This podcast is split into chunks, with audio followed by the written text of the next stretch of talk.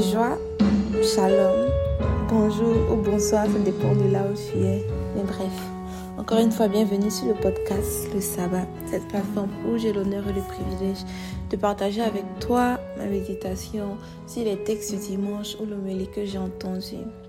C'est toujours pour moi un challenge d'enregistrer un nouvel épisode, mais encore une fois, c'est toujours une occasion de rendre grâce. Parce que, guys, vous pouvez imaginer tout ce qui arrive. Mais bref, I'm excited today. Je suis très contente parce que le partage de cet épisode est basé sur le 33e dimanche du temps ordinaire.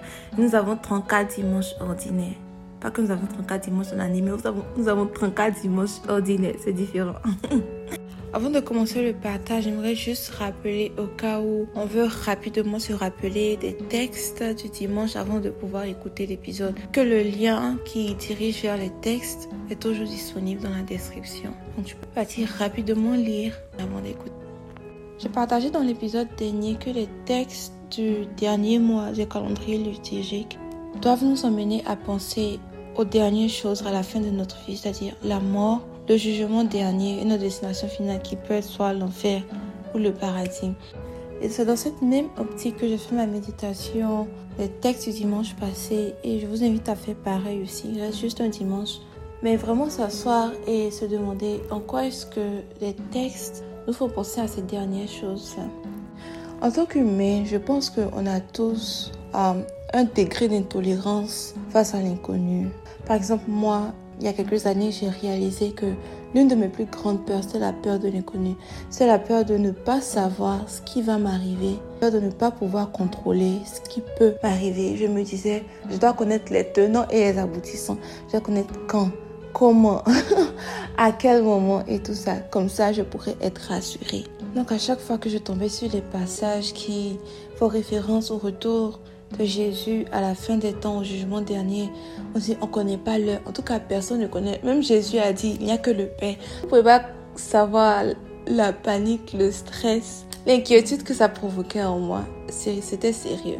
Mais maintenant que j'ai travaillé cette peur-là, je continue de la travailler.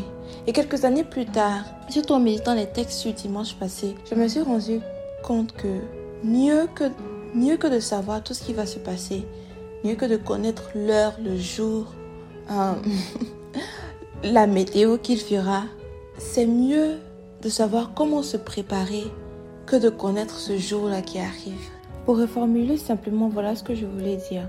Savoir comment s'apprêter et être prêt pour la fin ne nécessite pas forcément savoir quand est-ce que la fin sera. Et c'est plus important d'être prêt pour la fin que de savoir quand est-ce que la fin arrive. Et c'est le message de Paul dans la deuxième lecture qui est tiré de la première lettre de Saint Paul aux Thessaloniciens. Pour résumer le passage, il dit Je n'ai pas besoin de vous parler de la fin des temps. Je n'ai pas besoin de m'étaler dessus. Tout ce que vous devez savoir, c'est que la fin arrive. Et ne pensez pas que cette fin-là arrivera lorsque vous serez confortablement à l'aise. Non, non. Elle vous surprendra de toute façon. Ce ne sera pas une fin à laquelle vous vous attendez. Mais la seule manière d'être prêt pour cette fin-là, c'est de rester éveillé. Ce qui m'emmène à parler d'une autre vertu que je n'ai pas abordée la semaine passée, mais qui est dans le titre. La semaine passée, on a parlé de la sagesse de la prudence. Pour faire un petit recap, la sagesse va nous aider à déterminer quel est le résultat qui vaut la peine d'être accompli. Et la prudence va nous aider à discerner, ok, maintenant que j'ai identifié la fin, comment est-ce que je peux arriver à cette fin-là? Et la troisième vertu que je vais introduire dans cet épisode, c'est la vigilance. Je pense que de manière courante, enfin, pour ma part, j'ai eu à penser plusieurs fois qu'il s'agissait de la même chose. Ces vertus-là sont similaires, mais pas pareilles.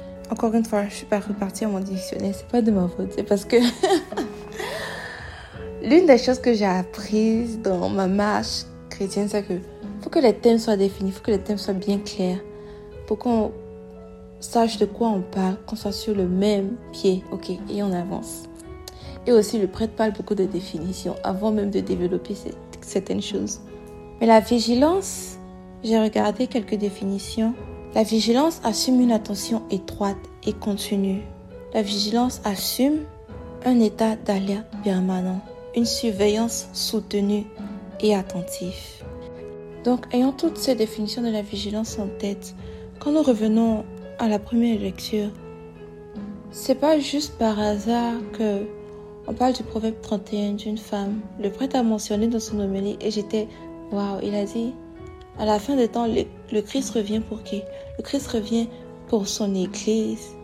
Pour son Église, il est l'époux de cette Église-là.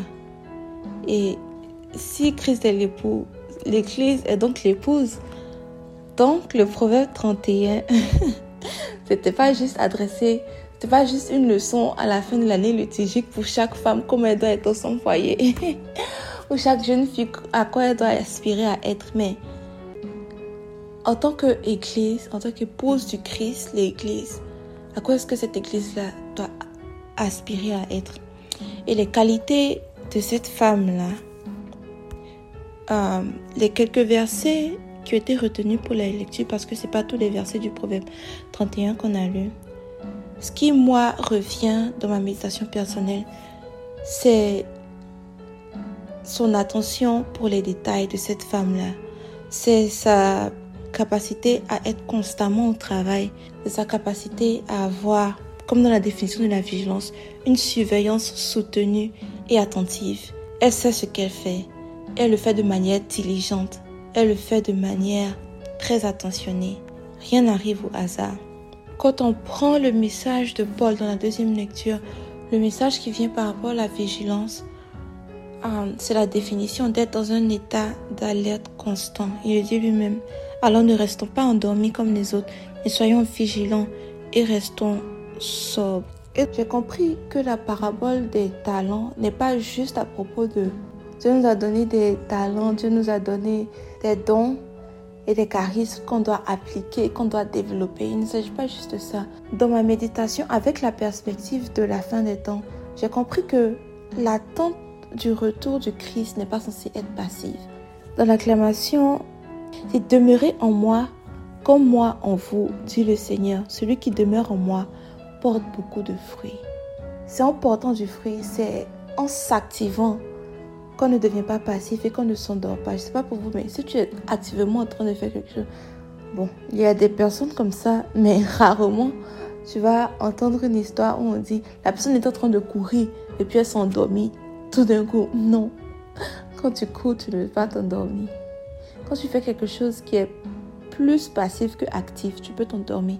Mais quand tu es en train de faire quelque chose de très actif, tu ne peux pas t'endormir.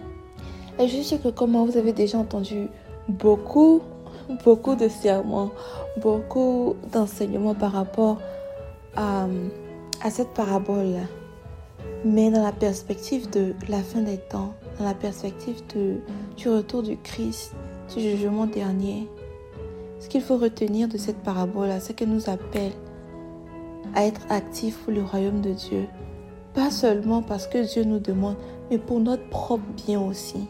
C'est de cette manière-là que nous pouvons rester vigilants. C'est de cette manière-là que nous pouvons rester sobres, comme Paul le dit. C'est de cette manière-là que nous pouvons rester dans une attention étroite et continue, dans un état d'alerte constant et dans une surveillance soutenue et attentive.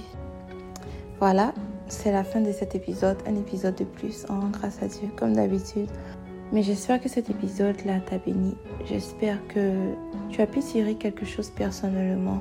Alors si cet épisode t'a béni, si tu as aimé cet épisode, je te demande juste une chose, de partager avec une ou deux personnes, pas forcément en statut, pas forcément publiquement, mais à une ou deux personnes, tu sais pertinemment qu'elles vont écouter ou à une ou deux personnes, tu peux encourager à écouter et tu peux avoir une discussion à propos des textes, à propos de ce que vous avez entendu vous deux. Donc que Dieu vous bénisse, c'est un plaisir pour moi. On se retrouve au dimanche prochain, donc à la semaine prochaine